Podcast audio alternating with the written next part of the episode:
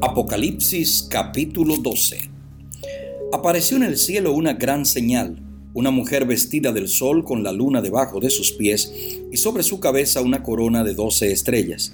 Estaba encinta y gritaba con dolores de parto en la angustia del alumbramiento. Otra señal también apareció en el cielo. Un gran dragón escarlata que tenía siete cabezas y diez cuernos y en sus cabezas tenía siete diademas su cola arrastró la tercera parte de las estrellas del cielo y las arrojó sobre la tierra. Y el dragón se paró frente a la mujer que estaba para dar a luz, a fin de devorar a su hijo tan pronto como naciera.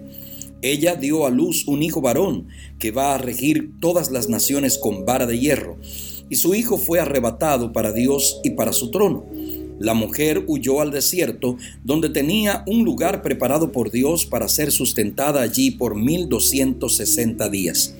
Entonces hubo una guerra en el cielo. Miguel y sus ángeles luchaban contra el dragón. Luchaban el dragón y sus ángeles, pero no prevalecieron ni se halló ya lugar para ellos en el cielo. Y fue lanzado fuera el gran dragón, la serpiente antigua que se llama Diablo y Satanás, el cual engaña al mundo entero fue arrojado a la tierra y sus ángeles fueron arrojados con él.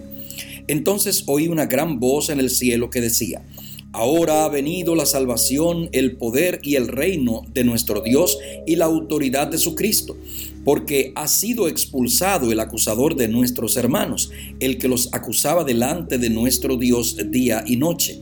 Ellos lo han vencido por medio de la sangre del cordero y de la palabra del testimonio de ellos, que menospreciaron sus vidas hasta la muerte. Por lo cual, alegraos cielos y los que moráis en ellos. Ay de los moradores de la tierra y del mar, porque el diablo ha descendido a vosotros con gran ira, sabiendo que tiene poco tiempo. Cuando el dragón vio que había sido arrojado a la tierra, persiguió a la mujer que había dado a luz al hijo varón, pero se le dieron a la mujer las dos alas de la gran águila para que volara de delante de la serpiente al desierto, a su lugar donde es sustentada por un tiempo, tiempos y la mitad de un tiempo.